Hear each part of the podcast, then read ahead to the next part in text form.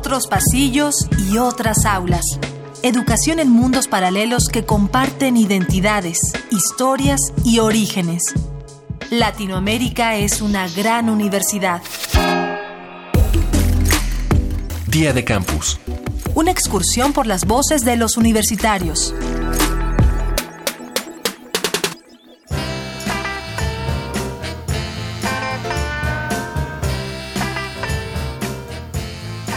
Las mujeres pueden votar, trabajar y estudiar, en muchos casos sin resistencia por parte de la familia. Muchas veces se enumeran estos logros como si el feminismo no tuviera que conseguir otros más. Y este error nada tiene que ver con el nivel educativo de quien lo enuncia, pues se encuentra en todos los estratos intelectuales.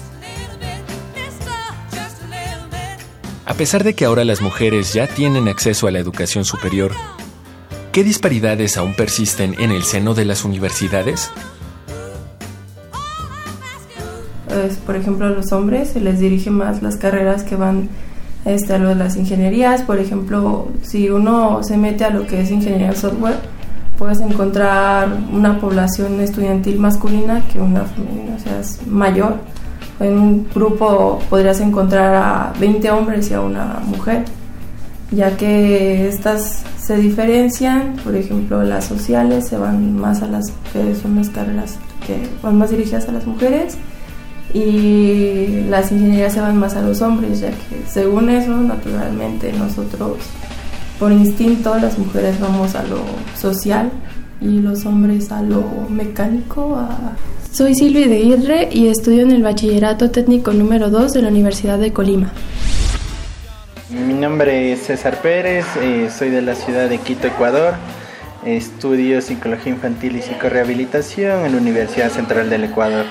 Bueno, eh, dentro de, de los que aún se observa, creo, en las universidades o en, en la mayoría del sistema educativo, es que aún existe esa discriminación de que mm, las mujeres deben ir a una tal carrera que no sea tan técnica y ni sé qué, y que los hombres tienen que ir a la otra. Entonces eso aún, aún se mantiene, ¿no? Por ejemplo, dentro de eh, algunos años, y incluso aún es raro poder ver a una mujer dentro de, de o así, de carreras muy que durante históricamente han sido manejadas por hombres, ¿no? Pero por lo menos ya se brinda un mayor acceso y no tanta discriminación a esto, aunque dentro de clases eh, dichas estudiantes pueden sufrir mucho, ya sea acoso cualquier de esas cosas. Hola, mi nombre es Giselle Santos, eh, soy de la Ciudad de México, estudio comunicación social en la Universidad Autónoma Metropolitana Xochimilco. Ideológica, sobre todo, existe una especie de estigma que puede que la, la mujer a veces no es tan capaz, ¿no? Eh, incluso la forma en la que algunos profesores se, se, dirigen a ti, digo, no, no, no son todos, pero en los casos en los que se da, se da como en ese, de esa forma, ¿no? Bueno, en la cuestión del el rol de mujeres, creo que tenemos un poco menor de oportunidades en algunas universidades. Me llamo Georgina Roblero Cruz, soy de San Cristóbal de las Casas, Chiapas. Eh, estudio la licenciatura en Ciencias de la Tierra en la Universidad de Ciencias y Artes de Chiapas.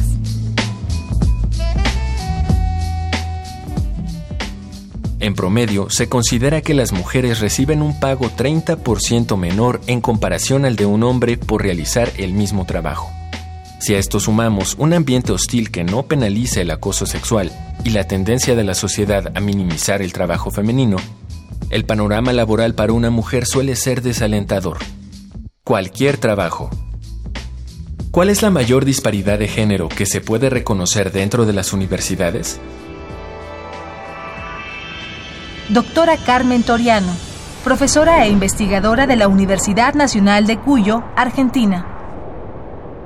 Yo veo que en eso hay un gran cambio y me parece que se están este se están se están flexibilizando los roles no hay test o hay pruebas que se han hecho y los niños tienden a dibujar hombres haciendo estas tareas, ¿no? Aunque empieza una movilización muy... Eh, eh, se empieza a tomar conciencia, creo, y en la medida en que esto entre a la escuela es que realmente se va a producir una, una renovación la juventud es ahí es donde más se advierte el cambio en, en las escuelas secundarias en la, y los chicos más jóvenes, las chicas más jóvenes, ¿no? Han tomado, creo, un, un protagonismo admirable. Hola, mi nombre es Eduardo, estudio administración en CEU, tengo 21 años.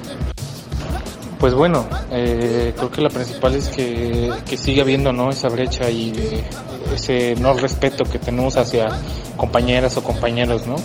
Que aún así el profesorado sigue siendo hasta cierto punto machista o feminista. Mi nombre es Fiamma Yanis, vivo en la ciudad de Lanús, estudio periodismo en la Universidad Nacional de Avellaneda. Pasa a veces que no se tiene en cuenta la opinión de la mujer solamente por ser mujer, porque son más emocionales, ustedes sienten diferente, entonces su opinión no es válida. Ha pasado, por ejemplo, incluso en opiniones, no solamente en, la, en la, educación superior, sino en la, en la sociedad. Por ejemplo, mirar un partido de fútbol en el cual uno hace un comentario y, ay, vos no sabes nada, sos mujer, no sabes de esto, no sabes, no podés opinar. Hay un callate, por así decirlo. Vía de Campus es una coproducción de la Unión de Universidades de América Latina y el Caribe y Radio UNAM, con la colaboración de Universidad Nacional Autónoma de México, Universidad Nacional de Avellaneda, Universidad de las Ciencias y Artes de Chiapas, Universidad Central del Ecuador, Universidad Autónoma Metropolitana, Universidad de las Regiones Autónomas de la Costa Caribe Nicaragüense, Huracán y Radio de la Universidad de Colima.